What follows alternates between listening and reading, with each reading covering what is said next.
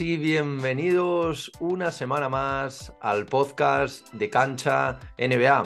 Como no podía ser de otra manera, a dos días de la ceremonia para el draft, eh, recordar que eh, será la noche del jueves al viernes, en España a las 2 de la mañana. Y, bueno, para eso ya vine la semana pasada con el mock draft, con Enrique Pedro, y ahora traigo al que para mí es otro de los grandes referentes en todo el tema de la NCAA, aunque él va a decir que no, ya, le, estoy viendo la cara, eh, en todo el tema de, los jóvenes talentos. Y, bueno, ya se ha pasado por aquí en, diversas ocasiones a, charlar sobre, sobre los jóvenes. Y, bueno, ya sin más dilación voy a presentar a, Javier Molero. ¿Qué tal, Javi? ¿Cómo, cómo estás?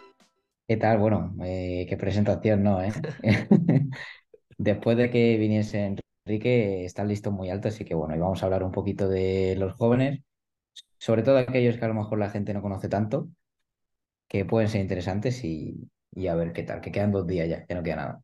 No queda nada, no queda nada. De hecho, claro, habría que, había que hablar de esto. También vamos a hablar un poco de, los últimos rumores, ¿no? Porque todos sabemos que hasta el último momento siempre hay ese, inter, ese intercambio, ¿no? De, de picks de pues, franquicias que a lo mejor eh, quieren subir un poco, otras franquicias que a lo mejor quieran buscar una, una estrella, ¿no? De cara a competir ya y no esperar a tanto desarrollo, ¿no? De, de estos jóvenes. Pero antes de empezar, Javi, para la gente que, que no te conozca, ¿no? Quizás, eh, ¿quién, es, ¿quién es Javi? Porque al final, pues bueno, ahora estás en, en Diario As, pero llevas ya un montón de tiempo siguiendo tanto la NBA como la NCAA, ¿no? Que al final es tu gran pasión. Recientemente te has metido en un nuevo proyecto, ¿no? Denominado Draft Lab, donde, bueno, hacéis un, trabajo eh, sensacional, ¿no? Analizando a estos jóvenes talentos y como tú bien decías, no tanto a los que todos no conocemos más, sino también a, estos posibles robos del draft, a estos jugadores que durante este año de, de la NCAA pues han ido creciendo y se han colado incluso entre, entre esos picks ¿no? de, de, lotería o parece que se podrían colar. Entonces cuéntanos un poquito brevemente quién, quién es Javier Molero, ¿no? a pesar de esta breve introducción que he dado yo ya. Bueno, como tú dices, eh, llevo años escribiendo sobre, sobre baloncesto, ahora estoy trabajando en, en Diario As. Y bueno, lo de Draft Lab, tú también que me conoces de hace tiempo, sabes que siempre he querido hablar de estos jugadores que no son tan conocidos.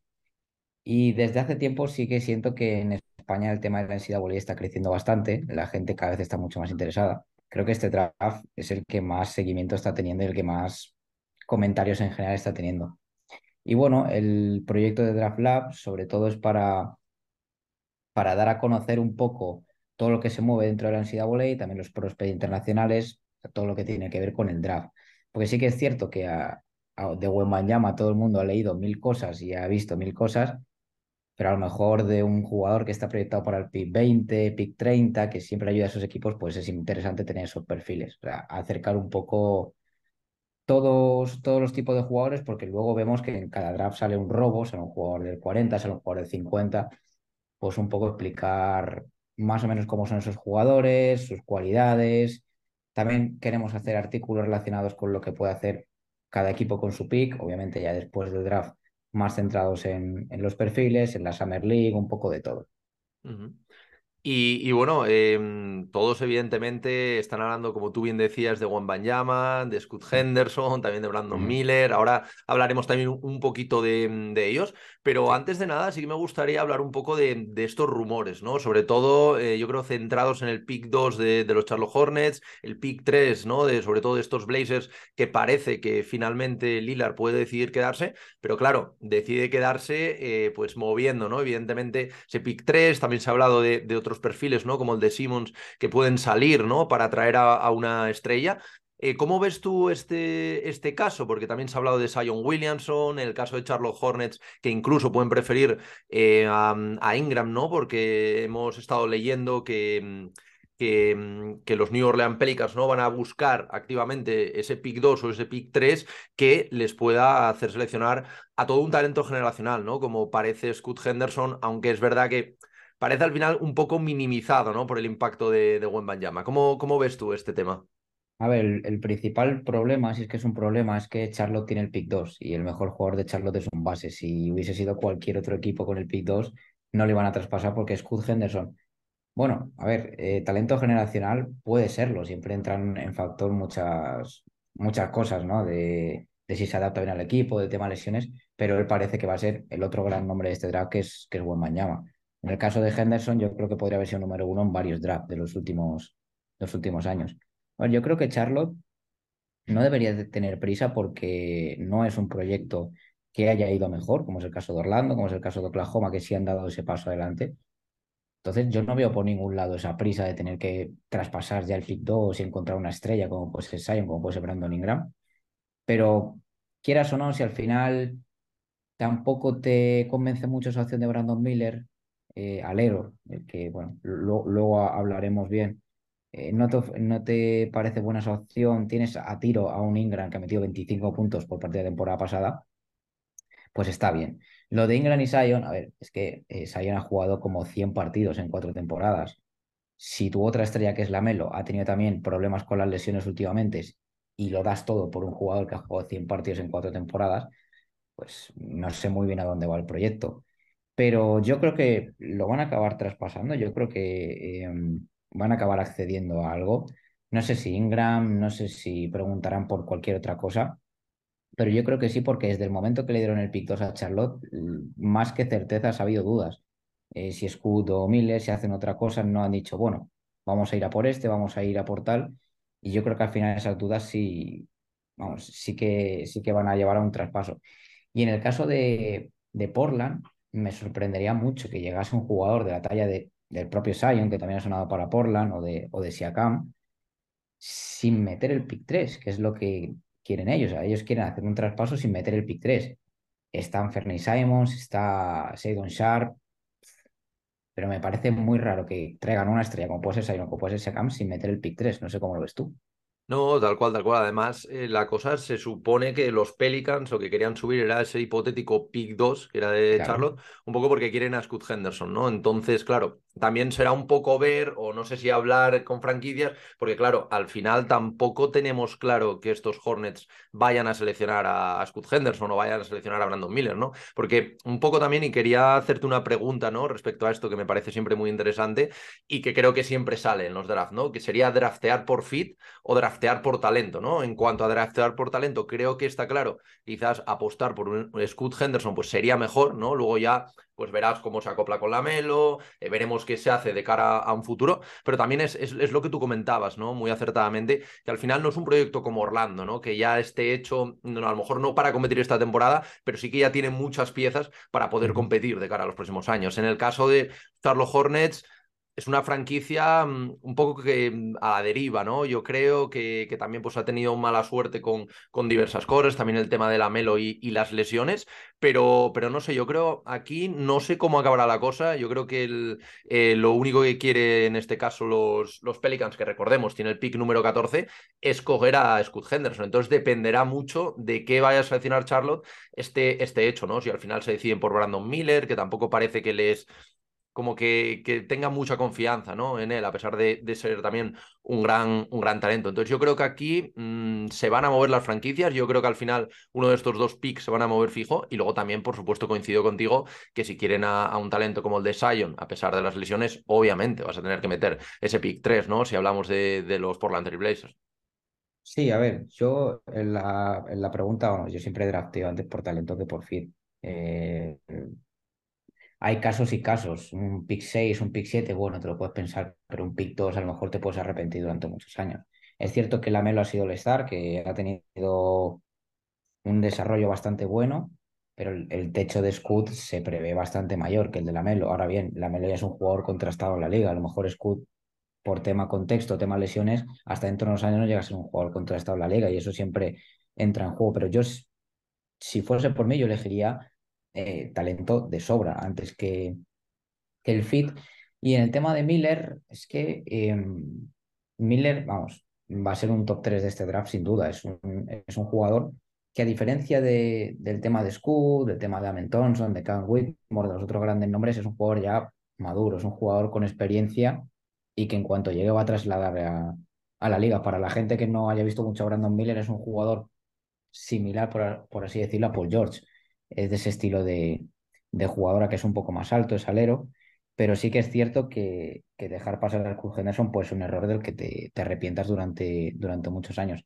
Y en el tema de Portland, es que es otra cosa igual. En el caso de que Miller eh, lo elija Charlotte, ellos van a elegir a Scott, que es su mejor jugador, es un base. O sea, el 2 y el 3 ha sido lo peor posible para, para Henderson, pero es que es un poco raro, ¿no? Porque eh, sí que es cierto que, sale que Lillard se quiere quedar, también saca Chris Haynes, que sabemos que es muy amigo de Damian Lillard, que Miami está ahí en la pelea. Es, un poco, es un poco raro esas dos cosas. Yo pienso que va a acabar saliendo. Pienso que Portland va a optar por una reconstrucción total. Mm, no sé dónde va a acabar Lillard. Eso sí que no sé, Filadelfia, Miami, algún sitio de estos. Pero si acaba saliendo, obviamente se va a tener que quedar con el P3. Además, yo creo, yo, yo, creo que es lo que tú comentabas, ¿no? Yo creo que el top 3 en este draft está, está muy claro. Evidentemente, el 1 para, para Juan Yama. Luego habrá que ver un poco ese Scott Henderson, Brandon Miller, también dependiendo de, de que elijan los, los Hornets, pero creo que, que, está bastante claro. Pero aparte de estos tres principales nombres, eh, hay dos que, que, tú acabas de mencionar, que también creo que podrían estar ahí en el 4-5, como es Amen Thompson y también Cam Whitmore. ¿Cómo ves tú a, a estos dos jóvenes y quién crees eh, que pueden optar los Rockets? Porque también es algo que no nos queda claro, ¿no? Como esa alternancia entre Rockets eh, con el pick número 4, el número 5 de, los Pistons, y dos jugadores que, que, también tienen muy buena pinta, ¿no? Y por lo que hemos estado viendo en los distintos workouts que, que han hecho con los equipos, eh, pues algunos dejando eh, también buenas sensaciones, ¿no? Y, como principales también talentos, ¿no? Aparte de, ese top 3, que quizás esté un, pasito por encima. A ver, yo creo que van a coger a los Rockets van a coger a Men Thompson. Yo creo que iba a decir, van a arriesgar, pero no, no se puede arriesgar con un talento tan grande. Sí que es cierto que el caso de Amen y Thompson son dos jugadores que vienen de la, de la Overtime Elite, son dos jugadores de 20 años que han jugado este año con jugadores de 16, 17 y 18 años, pero eh, el, dominio ha sido tan grande que es que mm, si llegas a poner jugadores de su edad, incluso mayores, también lo hubiesen sido. El otro día pusieron un insider de los Rockets que dijo un ejecutivo de la NBA que Amen Thompson es el mejor atleta que han visto en una pista de baloncesto en los últimos muchos años. Eh, para el, también el que no lo haya visto, es un, base alto, es igual de alto que y, más o menos el mismo físico, es igual que su hermano Ausar, eh, hermano gemelo. Es un, un gran pasador, un gran defensor, un gran anotador, lo tiene todo.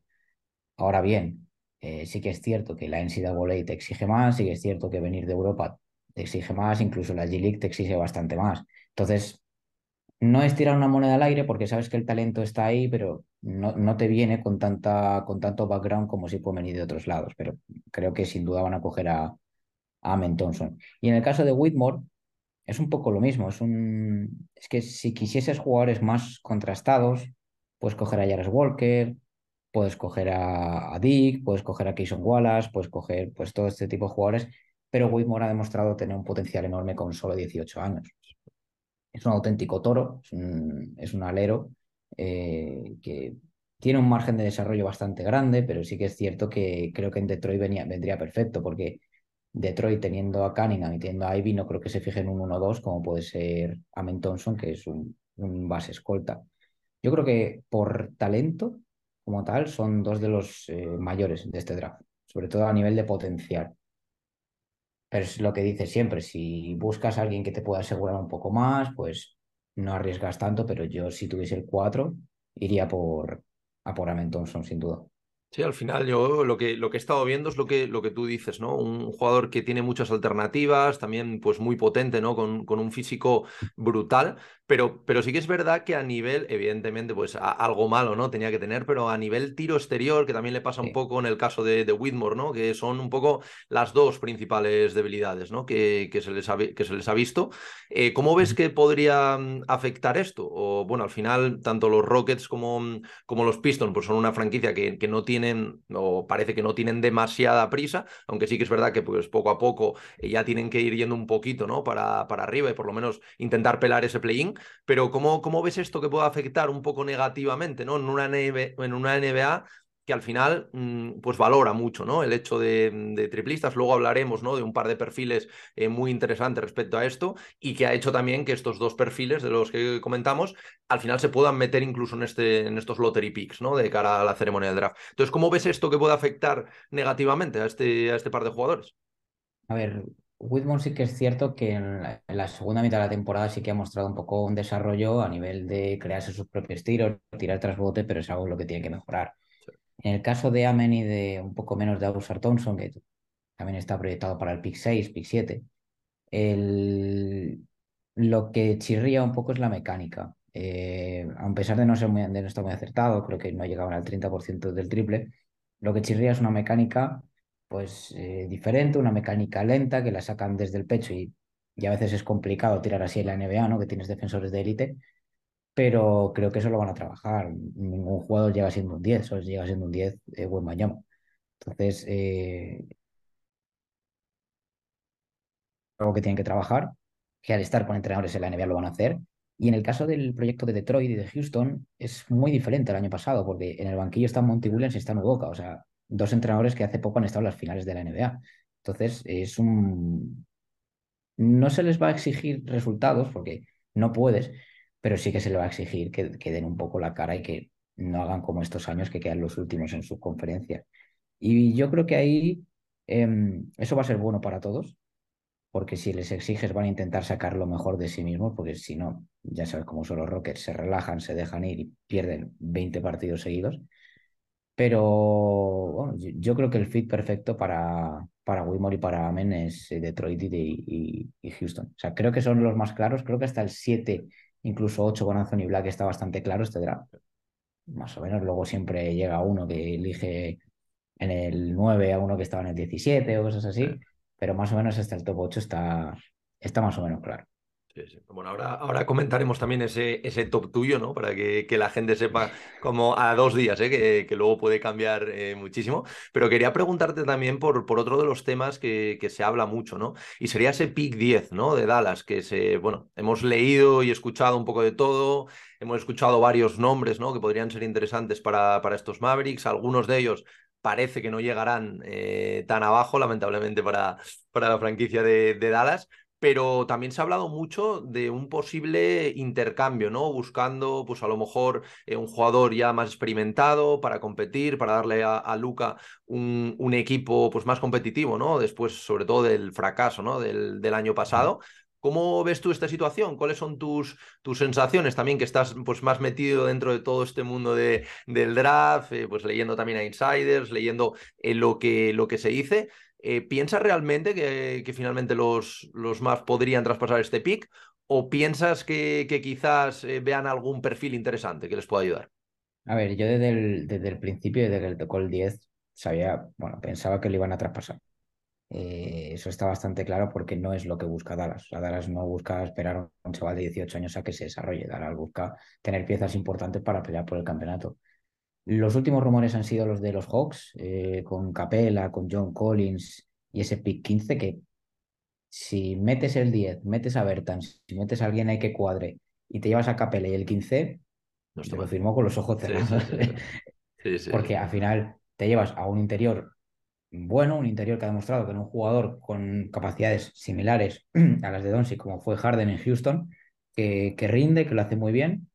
Y, mm, y tener un pick 15 también puedes tener un buen jugador. Este, en este draft hay mucho talento, mucho, mucho talento. En, las 20 primeras posiciones cualquiera podría ser de lotería.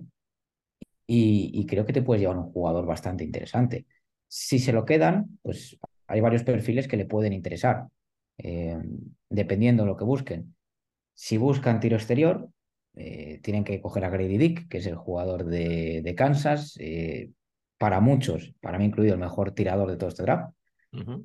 Sin duda, junto a Jordan Hawkins de Yukon. Creo que es un jugador soberbio, es un jugador que cuando entra en racha te decide el sobre el partido.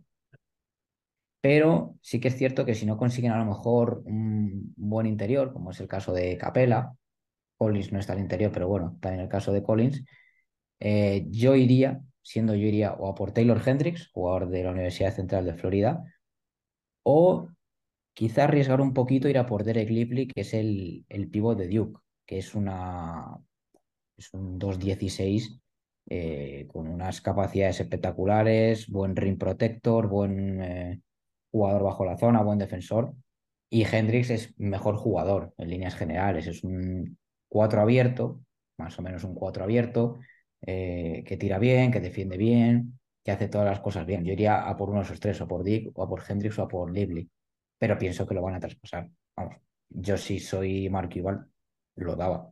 No, no me hace falta a mí 10. Justo quería preguntarte por, por ese perfil que a mí me resulta muy interesante, como es el caso de Derek Lively, que no, no, quizá no se ha hablado tanto de él, pero ahora mismo está proyectado entre la posición 10, 15, podría, podría incluso, incluso caer. Es un interior, creo, de 19 años, 2-16, eh, tiene muy buena pinta. Eh, me gustaría que me dieses una comparación eh, NBA que veas ahora, porque yo he leído, por ejemplo, Mitchell Robinson. No sé si se ajusta un poquito, por lo que he podido ver jugando, mm. sí que podría ser un perfil, ¿no? Para que la gente que no lo conozca quizás pues se haga una idea, ¿no? General de cómo, de cómo es este jugador. Sí, un Mitchell Robinson, un Robert Williams, de este estilo de jugador que debajo del aro es muy bueno, en defensa, en ataque, pero a diferencia de Robinson y sobre todo de Williams, mm, se está desarrollando bien desde el triple, en salir y eso, a ver, no tira mucho, prefiero. Si a lo mejor se tira su triple, sus dos triples como mucho por partido, pero poco a poco lo que tira lo estaba metiendo y ha subido mucho porque los workouts los ha hecho bien, el combine lo ha hecho bien, pero sobre todo los workouts privados los ha hecho bastante bien porque es un jugador que, al igual que todos en Duke, eh, no ha hecho buena temporada. No ha hecho una buena temporada Dari Weigen, no ha hecho una buena temporada Derek Lively. El único que hizo buena temporada fue Filipowski y no va a este draft del año que viene. Entonces, bueno, al no hacer buena temporada le pasa lo mismo a Nick Smith, que está proyectado para ser top 10 y, ha caído muchísimo. Eh, pues en una, en una, universidad tan importante como Duke, pues como que defraudas un poco, como que bajan las expectativas. Pero al ver los workouts tan buenos que ha hecho, las mm, barbaridades que ha dejado a nivel de salto, a nivel de envergadura, a nivel de todo, es un defensa muy versátil. Es, eh, sí, las comparaciones con Mitchell Robinson son buenas. Muy versátil, sale fuera, defiende bien. Es el segundo mejor pivo de este draft. Tampoco hay muchos pivos en este draft, pero es el segundo mejor. Está buen bañado a su escalón, está Lively y por debajo ya pues te vas a Nagy, te vas a Trey Jackson Davis, te vas un poco ya ahí, un poco a, al subsuelo, más de la, de la segunda ronda. Pero si, vamos, yo para mí Lively sería perfecto en Oklahoma, pero eh, entendería que, que, Dallas pudiese apostar por él, aunque si yo me quedase el pick iba por, a por Dick. Y otro, otro jugador, evidentemente muy, muy diferente a Lively, eh, y de, bueno, te, he escuchado, ¿no? Mucho, mucho hablar de él, es el compañero de, de Wembanyama, ¿no? Que al final eh, está totalmente eclipsado, eh, como le puede pasar el tema de, de Scott Henderson, ¿no? Por, por su compañero, también en, en, la Liga Francesa, en ese Metropolitans 92. y bueno, estamos hablando del bueno de Billy Al-Koulibaly, que también es otro jugador que al principio no se hablaba tanto, y ahora ha subido bastante. Yo le he llegado incluso a ver en el pick 9 de, los Utah Jazz. Lo he visto en algún eh, mock draft, incluso en este, en este top 10, que, que la verdad que no, no está nada mal. Eh, ¿Qué nos puedes decir de, de, este, de este joven, ¿no? 18 años creo que tiene también, eh, escolta, también por actuar como, como base. Aquí he leído en comparaciones, no sé, porque lo he visto, lo he visto jugar, sobre todo al, al ver a Juan Llama, lo que pasa que, como te digo, bastante, bastante eclipsado. Eh, con Michael Bridges. No sé cómo ves esta, esta comparación, si ves que pueden tener cosas eh, similares dentro de la pista. Sí, Koulibaly ha sido la gran revelación. Siempre todos los años hay una revelación, se te aparece de repente, tienes tus tablas, tienes tus mobs, y de repente aparece ese jugador y dices, ¿este jugador? ¿Este quién es? A ver, Koulibaly antes de la temporada yo creo que no estaba ni en el top 60. Y ahora, y ahora incluso, para mí es pick de lotería, incluso se puede meter en el top 10. A ver, Koulibaly es un jugador extraño y raro y muy difícil de, comparar y de analizar. Em, la de Michael Bridges es buena sobre todo por tema envergadura y porque puede ser un buen defensor. Es un base escoltalero que tiene condiciones buenas para ser las tres y que es cierto que destacaría más como escolta a día de hoy porque su, su vertiente sobre todo es el juego sin balón. Es un jugador muy rápido, es un jugador muy listo, que se mueve bien entre bloqueos, que, corta bien. Y es el, eh, el, el prospect que ha enamorado a mucha gente. Porque tú dices que, el compañero de Wembanyama, bueno, compañero de Wembanyama desde mitad de temporada, porque antes estaba en el, en el B, el Metropolitan, estaba en el filial. Y Empezó jugando en el filial y en las finales de la Liga Francesa contra Mónaco, en el segundo partido fue el máximo anotador, con 20 puntos. Es un ascenso meteórico. Meteórico de decir que pasó del pick 40 al top 20 casi en un mes. Y eso no se suele ver nunca, porque más o menos, salvo alguno que baje mucho, porque se ha lesionado, porque lo que sea, el, el ascender o descender suele ser de forma gradual, no de repente.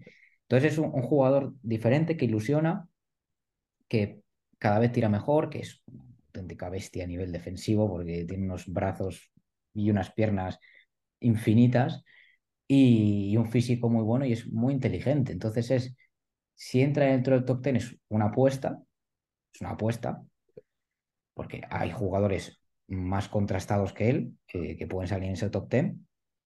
Es una apuesta que te puede salir bien. Al final tiene 18 años, es un talento que parece enorme. Y es, es, que es muy difícil de comparar porque no me acuerdo yo de ningún prospect en todos estos años que sea como él, que haya aparecido de repente en escena y es complicado, pero yo creo que no sé si Utah podría apostar por él, no sé si Utah va a tirar lo seguro, no sé, sinceramente es que no sé por dónde puede salir de, Sí, de, de posición. Eh, Es complicado, yo le he estado viendo jugar y he estado leyendo informes y sí que es verdad que, por ejemplo, en el tiro exterior eh, al principio era una debilidad, pero ha, ha avanzado bastante, creo que ha acabado con un, con un 36%, que, que no está nada mal, pero sí que es verdad que, que muchos hablaban un poco de, mm, de su escasa capacidad un poco de, cre- de crearse el juego él solo, ¿no? Porque es lo que tú decías, un jugador que se mueve bien sin balón, pasa ahí en bloqueos, pero bueno, al final, evidentemente, pues tiene estas deficiencias que, bueno, son muy pocas respecto a las que, como tú bien decías, tenía hace medio año, ¿no? Que incluso estaba No, no. en el, en el equipo B. Entonces, pues bueno, eh, yo creo, y por lo que he estado viendo, que será un, un pick de, de lotería. Veremos si, por ejemplo, lo que tú comentabas, ¿no? Los, los Jazz pues, deciden apostar por, por él. Y, y, luego también quería hablarte por, por otro de los nombres que, que ahí me, me, ha sorprendido, es el caso de, de Kobe Bufkin, ¿no? Que es una, una, de las una de las revelaciones también de la temporada de la NCAA. Al principio del año estaba creo que entre el 40 y el 50 de, los reclutas de la lista que se hacen y ahora incluso he visto que se proyecta entre el 10 y el 15, ¿no? Más cercano quizás al, al 15, ¿no? ¿Qué nos puedes decir de, de este base? Eh, 19 años, Universidad de, de, Michigan. En este caso he leído varias comparaciones. Eh, la que más se ha repetido es la de, la de Derrick White. ¿Cómo, cómo ves tú a este, a este jugador? Bueno, eh, también ha tenido un buen ascenso. O sea, los jugadores que más, más han ascendido este draft son Bufkin, era Bobby Klintman, que ahora va a ir para el draft del año que viene, un jugador sueco que ha fichado por un equipo de la Liga Australiana. Bueno, a ver, es un base escolta. Sí, es un base escolta más o menos. Las comparaciones, quizás si, si me dices a mí de comparar, yo lo compararía más con un Tyrese Maxey, con un. Lou Williams, un jugador más o menos de ese estilo, pero que también mueve el balón, también lo hace bien, pero es más un combo guard, Tyler Hero, o a lo mejor que, que es eh, muy buen anotador. A ver, eh, a mí me gusta, eh, sin ser un jugador que yo vería para lotería, yo vería más para un poquito más abajo, 17, 18, 20. Eh, es un jugador que tiene muchas cosas. Rebotea, defiende bien, asiste y sobre todo tiene muchas capacidades para anotar.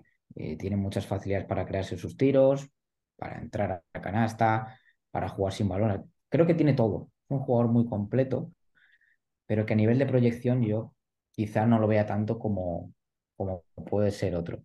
A ver, lo que pasa con, con Bafkin es que durante toda la temporada a Michigan sobre todo, sobre todo se le ha seguido por Jet Howard que era el, el, gran jugador, ¿no? El hijo de, de Yuan, es uno de los mejores triplistas de todo, de todo este draft. Eh, a mí me gusta, me parece un combo guard bastante interesante y que desde la segunda unidad puede ser bueno para, para muchos equipos. Me gustaría en Atlanta, por ejemplo, creo que es un, un sitio donde caería bastante bien. Y volviendo al tema Koulibaly, a mí Koulibaly, ya si los Pelicans deciden comenzar la reconstrucción, comenzar, es que no deberían hacerlo porque han llegado arriba, pero cambiar muchas cosas, yo creo que los Pelicans deberían ir a por a por Koulibaly. Eso, ese lo tengo yo ahí, ¿eh?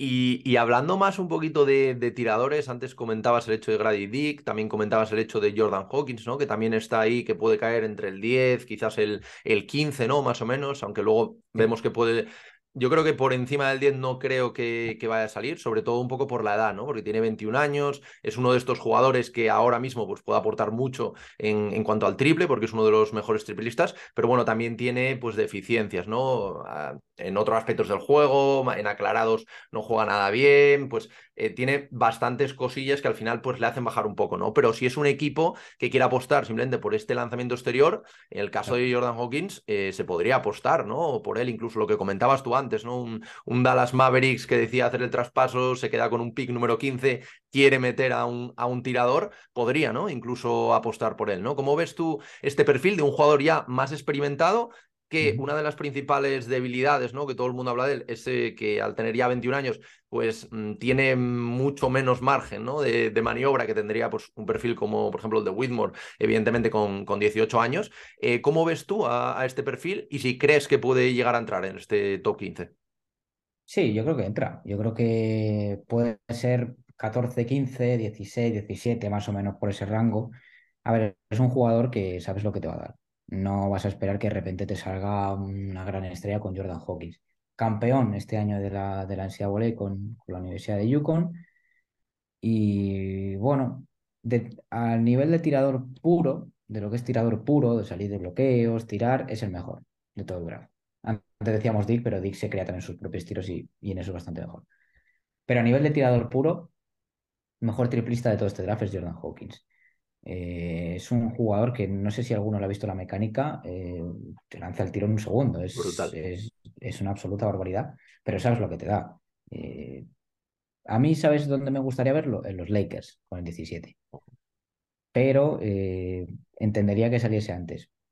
Mm, no sé, porque es que hay un, hay un caos enorme, del 10 al 20 cualquiera puede salir en la posición que le dé la gana.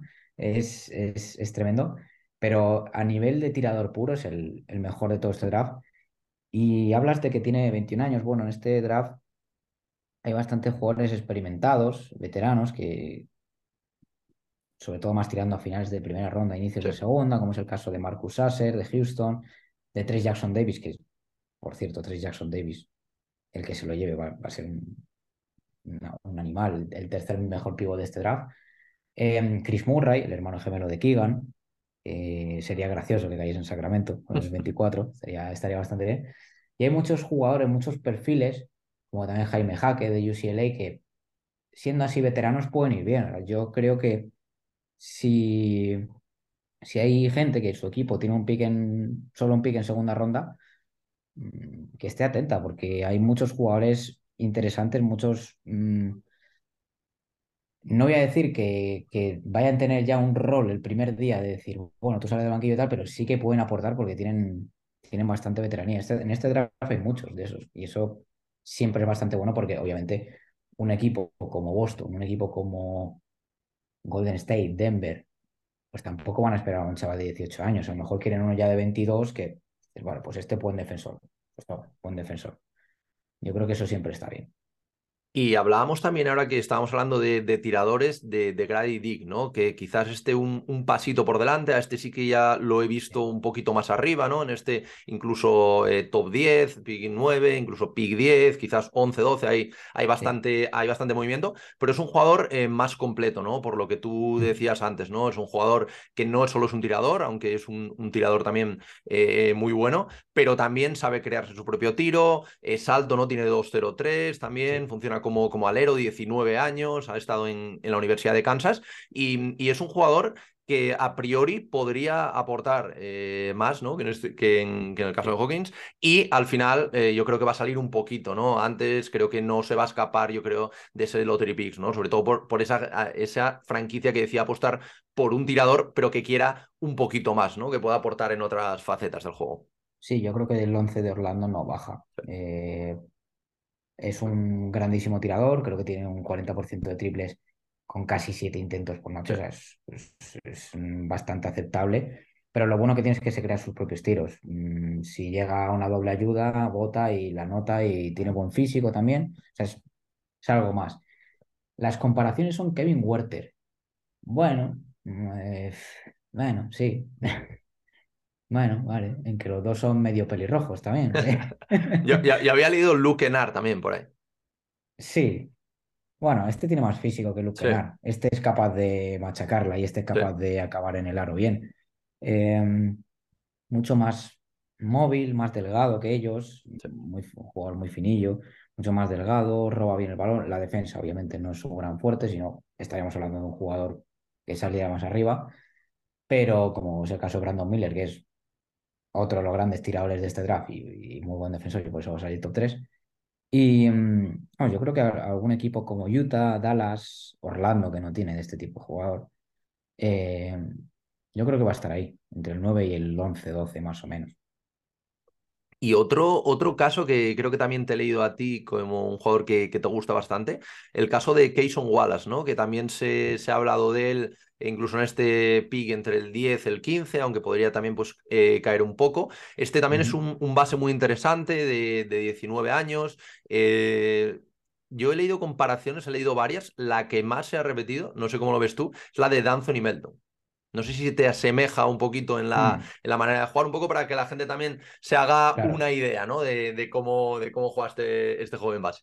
sí- siempre es bueno las comparaciones para que la Sí, sí. diga, bueno, a ver. A mí la comparación que más me gustaría sería Drew Holiday Ujú. con, con Kayson Wallace. Base muy correcto en todo.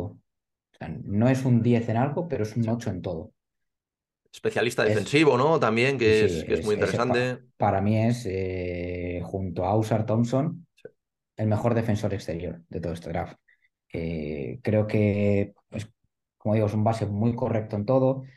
Lo que decíamos, si quieres apostar por Koulibaly para tal, pero luego tienes jugadores que te pueden asegurar más, como es el caso de Keyson Wallace, que ha llevado el peso de Kentucky, una universidad muy conocida y con mucha presión y que está obligada siempre a ganar en Estados Unidos. Eh, anota, asiste, roba, tapona, hace todo. Es un base muy correcto, que obviamente no tiene la proyección de estrella que pueden tener otros, eh, eso está claro, y por eso va a salir entre también el 9 y el 12, ¿eh? No creo que baje mucho, estará en el, en el rango de Dick. A mí me encajaría, por ejemplo, en Utah con el 9, pero habrá que ver lo que hacen los, los, los Jazz, o si baja al 11, Orlando, que tampoco tiene mucho base, pues habría, habría que verlo también. Sí, es un, eh, es un Pero jugador muy interesante. ¿eh? Yo lo que vi, yo lo que he visto no, no se conocía tanto y he estado viendo vídeos de él, he estado es. informándome y es un jugador, eh, lo que tú decías, ¿no? El, el hombre correcto, ¿no? Podríamos llamarlo. Sí, Luego sí, que, luego sí que es verdad que es un jugador que quizás le falta un poco de explosividad, eh, no es el, no es el más veloz, eh, también no saca muchas faltas, el, el tema del cuerpo yéndose dentro no, no es un especialista, ¿no? Dentro, dentro de esto. Y luego también existen ciertas dudas mm, respecto al, al tiro exterior, ¿no? Pero, pero es que el resto eh, lo hace fenomenal. Y es lo que tú dices. A mí también la comparación con Jrue Holiday, que también la había leído, me parece muy Mm, acertada porque es el típico base que tampoco es muy alto, pero que te puede defender esas, eh, yo creo que hasta el 3, ¿no? Más o menos de posiciones te los puede defender muy bien. Y para mí es uno de los grandes defensores exteriores de, de este, de este draft. Por eso yo pienso que va a ser un pick de lotería, ¿no? Sí, es lo que también el año pasado con Davion Mitchell, o sea, hace dos años con Davion Mitchell. Davion Mitchell es diferente, ya era más mayor, tenía mucha más experiencia, pero es el típico jugador que es muy correcto en todo, pero que claro, que no es un 10 en nada. Bueno, en la defensa seguramente sí, pero, pero creo que Keyson Wallace tiene bastante más proyección que Davion Mitchell. Creo que es un jugador de los que puede hacer una buena carrera en la NBA, una larga y buena carrera en la NBA. Ujú, A mí me gustó mucho. Y también me gustaría comentarte que, que nos digas algunos otros nombres que, que he estado analizando y me parecen muy interesantes. Eh, te voy a tirar algunos y vete, vete comentándome. ¿vale? Eh, tengo el nombre de Keyonte George, que me parece también un Sí. jugador eh, muy interesante que podría venir bien a, a más de una franquicia. Leonard Miller. Hablabas antes de él también, ¿no? El caso de Nick Smith Jr., que es un caso también eh, bastante especial para lo negativo. Eh, Sidi Sissoko. Luego también hablabas, ¿no? Y te, he visto bastante en Twitter comentando el caso de James Nagy.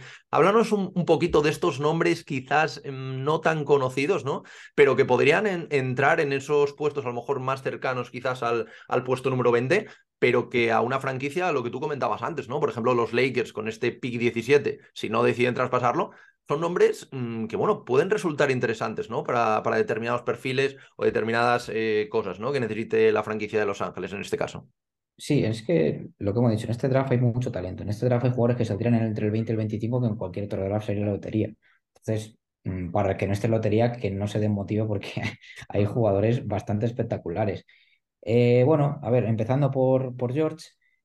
es un, es un escolta, sin, sin ser el jugador que más me gusta de todo el draft, me parece que es un, un mete puntos. Las comparaciones, bueno, pues las típicas, ¿no? Un CJ McCollum, un Bradley Beal, pues un escolta. Eh, que ha sorprendido con su físico en el combine, no, era un jugador muy explosivo, pero creo que ha, perdido kilos incluso y, y, se le ha visto muy, muy bien, muy ágil. Ha bajado últimamente en los, en los mocks, no sé por qué, porque, a ver, porque otros han subido, entonces si no eh. suben, pues otros tienen que bajar. Pero yo le tenía en el 11 con, en Orlando, porque creo que era un perfil que no tienen, ese escolta anotador, aunque tiene a Cole Anthony. Justo, justo, fue, justo fue mi pick en el mock draft, lo había puesto como, como el 11 porque es que además me cuadraba perfectamente ¿no? en, en esa franquicia. Sí, yo, yo es que Orlando tenía el 6 Ausar Thompson, un base escolta defensor y en el 11 a Kevin George. Pero es, es, un, es un eh, escolta, pues eso, anotador, cuya mayor virtud es meter puntos. No le pida mucho más, rebotea, asiste, bueno, sí, eso bien, pero su mayor virtud es meter puntos. Y luego hablabas de Leonard Miller, y pues, entre Miller y Sissoko hay que, hay que barrer para casa, para Ignite. a ver, Miller ya en el draft pasado se esperaba que fuese un top 20. Unos días antes del draft se baja del draft y se, y se anuncia que va a Ignite.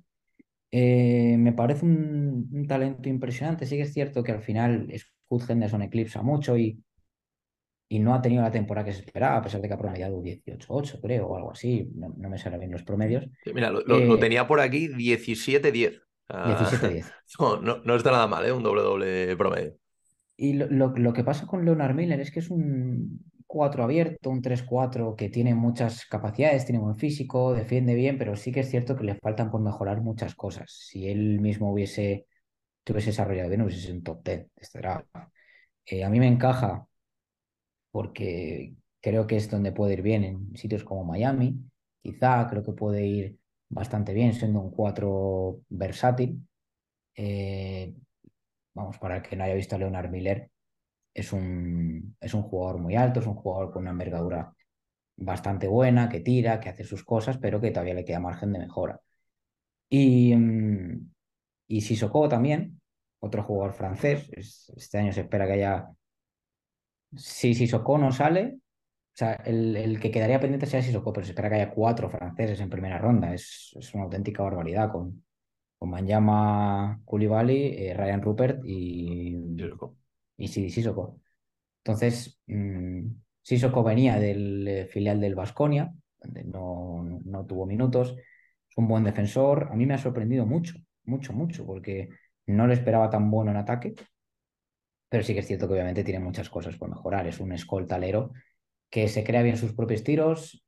Es un jugador muy entretenido de ver, muy divertido de ver, porque eh, de estos que, que, que, en cada jugada ponen ahí un, pase genial, un tal, es un jugador muy, muy divertido de ver, pero que más o menos es entre el 25 y el 30, más o menos. Eh, es un jugador que todavía necesita desarrollo, creo que tiene 18, 19 años. Y, y se le espera desarrollo. Y en el caso de Nagy, bueno, mucha gente sabrá quién es Nagy porque es eh, en el Barça. Eh, ya solamente jugar en el Barça y estar al lado de esa plantilla tan buena y de haber disputado minutos en Euroliga contra equipos como Olympiacos, como Madrid, bueno, es que con 18 años eso te da unas cosas que no te la da, te da, jugar te da, en Te, da tablas, sí, sí, está claro. No, no es lo mismo jugar en la NCAA contra la Universidad de Clemson, por ejemplo, que jugar contra los Olympiacos unos minutos. Claro, te da otra cosa. Las medidas de Nagy son sensacionales, lo que puede saltar, el físico que tiene. Mucha gente le comparaba con Duren. Me sorprendió un poco, ¿no? Esa comparación con Jalen Duren. Eh, creo que este es más ágil defensivamente, creo que puede defender mejor eh, a, los exteriores, pero es un jugador que es en cuanto a físico y en cuanto a inteligencia es un diamante que yo si tuviese la oportunidad a finales de primera ronda le cogía, porque, o sea, yo pienso que se va a quedar en el Barça el año que viene, yo creo que se va a quedar en el Barça, pero para tenerle ahí y que se esté un, año o dos más en Europa y se vaya puliendo, joder, es que este tío juega en el Barça, este tío está aprendiendo de gente muy buena y jugando la, para mí la, competición más técnica y casi complicada del mundo que es la Euroliga. Entonces, viene con muchas tablas a pesar de tener 18 años. Antes comentabas que sorprendieron el tema de las medidas, ¿no? Lo, había apuntado por aquí porque la verdad que era, era una barbaridad, es un 2.13, pero envergadura 2.34 y una altura mm. sin saltar de 2,86, que esto es una, una auténtica barbaridad. Y luego también creo que, que, tú lo habías puesto, que era el cuarto jugador en envergadura, solo por detrás de Mobamba, de, de Boban, evidentemente, y de Rudy Gobert, ¿no? Sería dentro de, de la NBA. Entonces, esto también nos da claras señales del tipo ¿no? de, jugador que, que, puede ser, ¿no? Y que para su altura también es bastante hábil, ¿no? Que, que no es típico, típico torpe que nos estamos imaginando, ¿no? Al, al, hablar, de, al hablar de él. No, no, y tiene un físico increíble. Y lo que es es inteligente a la hora de. Bueno, en ataque sí que es cierto que es un jugador más limitado, busca el poste, busca la liu, pero en, en defensa es muy inteligente, leyendo siempre desde el lado débil para taponar y para hacer todo. Yo es que yo si tuviese un pick ahí entre el 25 y el 30, ni lo, daba. Entre él y Trey Jackson Davis, que son mundos diferentes, pero a la vez muy similares, porque Trey Jackson Davis es, para mí, junto a Wendell Llama, el mejor taponador y Lively de todo este draft. Es, un jugador que promediaba 2,5 tapones más o menos por partido. Y recomiendo ver a Trey Jackson Davis para que no lo haya visto. Perfecto. Y bueno, ahora que hablas también de, este perfil y ya para, para ir acabando, eh, te voy a hacer las dos últimas preguntas. Eh, una, que nos hables de posibles robos, ¿no? Que tú lo comentabas al principio, siempre hay pues estos típicos pick 40, pick 30 y algo, incluso esos segundas rondas, ¿no? Pues tenemos muy reciente el caso de, de Nikola Jokic, ¿no? De, tras, el, tras la consecución del, del, campeonato, aunque evidentemente pues no es lo normal, ¿no? Que, que sea algo así. Pero ¿qué, ¿qué otros nombres nos podrías dejar un poquito para que estemos pendientes de ellos, ¿no? En la ceremonia draft y también de ver dónde pueden caer, un poco por el desarrollo ¿no? de, cara al futuro. Estos nombres que a ti te gusten especialmente y que no se haya hablado mucho de, ellos, ¿no? A ver, em, es que el robo es pues, más, también depende del contexto, ¿no? Porque hay jugadores que a lo mejor caen jugadores más experimentados o incluso más jóvenes que caen en un, Charlotte, en un tal, y dices, joder, pues qué bien ha salido. A ver, mmm, yo siempre digo que, que depende de la confianza. Yo creo que jugadores como el que hemos mencionado, Trace Jackson Davis, puede ser uno de los grandes robos de este draft. Eh, Amari Bailey, jugador de UCLA, escolta anotador. Te diría también a Dembona, pero se ha ido del draft, también de UCLA. Eh, Podzielski, difícil de decir, pero jugador de, de Santa Clara, un base escolta que es interesante. Y yo tengo que tirar a, tengo que tirar al clásico que es Emony Bates. A ver, con Emony Bates em, pasó de ser el mayor talento de su clase a estar entre el top 50 y 60. Mm, él yo creo que no ha puesto de su parte para estar donde debería estar, pero creo que el talento anotador y ofensivo está ahí. Entonces, con un 50-60, pues joder, se puede arriesgar, no pierden nada por, por ir a por él. Pero yo creo que es que no sé cómo puede salir en Bates en la NBA, pero el, talento está ahí. Luego tenemos a Jordan Walsh, que, seguro que alguno lo ha visto, un alero de, Kansas, que es una auténtica bestia defensiva, tiene unos brazos enormes. Eh, Marcus Sasser, el base escolta de la Universidad de Houston. Eh, Oliver Max Prosper, que ha hecho un buen combine y ni, se le esperaba en el draft y ahora puede estar en un, incluso salir finales de primera ronda. Bueno, Chris Murray, el hermano de Keegan, es, es un 3D bastante bueno, bastante bueno, la verdad, mejor defensor que Keegan, peor anotador que Keegan. Pero es, es, que en este draft hay, hay mucho. hay mucho. Si quieres un perfil también defensivo, más perro de presa, por así decirlo, tienes a, Jaime Jáquez. Es que yo creo que hay un poco de, un poco de todo. Tristan Buksevich también, eh, ex del Madrid, jugador de Partizan, a ver cómo te puede salir. Es que hay perfiles de todo. Al final, eh, como tal, puedes encontrar mucha variedad. Lo que no puedes encontrar en los primeros puestos son pivots. O sea, los dos primeros te salen en el 15 y luego te tienes que ir al 30 pero yo creo que hay un poco de, todo. Y luego un jugador que no sé si me vas a preguntar por él, que es JJ eh, Jackson, que es el jugador más joven de este draft, cumplió 18 en, en diciembre.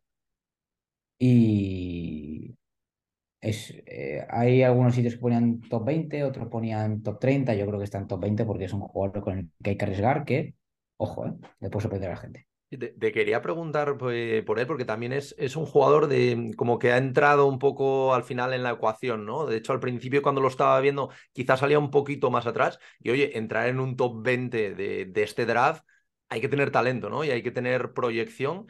¿Cómo, ¿cómo, lo, ¿Cómo, lo, ves tú? Sí, sobre todo proyección, ¿no? En este caso, de un caso tan joven, ¿no? Sí, a ver, proyección. Es un jugador que entró a la NCAA con 17 años y cumplió 18 en diciembre. Pasado, eh, o sea, hace unos meses. Mm, es más tema por proyección, pero aunque últimamente he visto y ha bajado bastante, porque también otros han subido y saldría segunda ronda. Cuidado con ese, es un 3-4, es muy bueno ofensivamente, rebotea bien, defiende bien, es que acaba de cumplir 18 años. Entonces, mm, si alguno tiene un pick así que quiere jugar un poquito en segunda ronda, a verle lo que sale, es que eh, es lo que te decía, ¿no? Porque había leído algún informe, alguien, no me acuerdo ahora, ahora mismo dónde, pero que decía que era, era uno de estos posibles robos, aunque es verdad que, claro, al ser muy joven, pues tiene mucha proyección y quizás es un robo a bastantes años, ¿no? No es un robo que ya te vaya a dar eh, esta temporada, ni mucho menos un, un, rendimiento, un rendimiento acorde, ¿no? A, salir tan, tan arriba. Y bueno, Javi, ya por último, y por a dos días de, de que estamos del draft, eh, sí que me gustaría que nos dieras actualmente, eh, actualizado eh, a, día de hoy, ¿no? un poco ese mock draft, ¿no? De las 14 primeras posiciones, ¿no? De lo más, o menos de lo que te acuerdes, ¿no? Creo que las tres primeras están claras, aunque, bueno, supongo que en tu caso, por lo que me has dicho, Scott Henderson iría al segundo, ¿no? Un poco drafteando por, por talento, pero coméntame un poco ya para, para acabar y porque la gente se quede con, con este mock draft tuyo.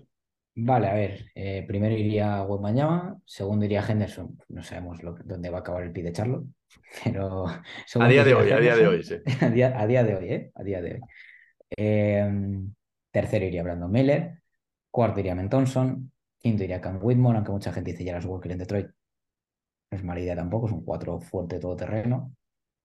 En el 6 para mí iría Ausar Thompson, a Orlando. En el 7 iría Jaras Walker, no puedo bajar más, a Indiana. Eh, en el 8 Anthony Black, base de 2 metros para, para, Washington, creo que es el fit perfecto. Y ahora es cuando entra la, la duda, porque el, el, 8 está muy bien, mucha gente tiene este top 8. Yo en el 9, yo pondría a Keyson Wallace al, al, base, pero también podría estar Grady D, podría estar Koulibaly, pero por hacer un mock draft, eh, pondría Keyson Wallace. En el 10 pondría Dick. Creo que es un jugador que le puede venir. Bueno, no, no. En el 10 te pongo a Hendrix. Vale. Sí, voy a poner en el 11 a Dick. En el 10 te pongo a Hendrix. En el 11 te pongo a Dick, porque Keyon te ha bajado. Yo tenía antes a Keyon en el 11. En el 12 de Oklahoma te pongo a Lively. Sería soñado para mí. Sí. En el 13 y el 14, pues bueno, eh, ya aquí tirar un poquito más de magia, ¿no? Yo creo que Toronto podría arriesgar y buscar un Nick Smith, que es un tipo de jugador que no tienen. Podría ir a por Fino, que está subiendo también últimamente. Podría ir incluso a por Kobe Bafkin, también, que hemos hablado de él. Yo te voy a poner a Nick Smith. Vamos a tirarnos un, yo, triple. Yo, lo tenía puesto también en el 13, ¿eh? de Toronto. Más que nada porque me, me encajaba, ¿no? Que se, la pudieran jugar un, un, poquito también con él. Pero lo de Fino no es mala porque seguramente se vaya a Van Blit. Entonces, un base así con cosas parecidas a Van Blit como es Fino. Y luego en el 14, cerrando con New Orleans, pues bueno, te lo he dicho antes, yo creo que Koulibaly ahí puede adaptarse. Vale, perfecto, perfecto. Bueno, pues nos, nos quedamos con, con este mock draft. Ya, ya luego lo recuperaremos a ver cómo, cómo va la cosa, aunque ya sabemos que, que esto es algo, algo imposible, ¿no? Y, y, seguramente tenemos alguna incorporación ahí de, de última hora y evidentemente esto con, con los traspasos de, de, los picks pues cambia, ¿no? Completamente, porque no tiene nada que ver lo que necesita una franquicia con, con lo que necesita otra. Pues nada, oye Javi, eh, muchísimas gracias, tío, de, de nuevo. Creo que, que, ha quedado un, un episodio eh, bastante interesante, ¿no? Porque hemos hablado también de esos jugadores que, han subido, que han bajado, esos nombres, ¿no? Que podrían también dar la sorpresa Y, nada, oye, como siempre, darte las gracias, tío, por pasarte por aquí por, por cancha NBA. Y, nada, oye, a disfrutar de estos dos días que se vienen cargaditos, se vienen traspasos, se vienen cosas muy interesantes, luego viene la agencia libre, la verdad que la NBA parece que acaba, pero, pero nunca acaba, ¿no? Aunque ahora tengamos que estar hasta octubre sin, sin ver NBA, pero bueno, tenemos ahí la Summer League, tenemos muchas cosas interesantes para, para ver. Y, nada, Javi, oye, desearte mucha suerte en todos los proyectos, tanto AS como ahora lo que hablábamos antes, ¿no? De, del Lab, ¿no? Draft Lab que, que has empezado ahora en, en Twitter. Y, nada, tío, que, que muchísimas gracias por haberte pasado por aquí.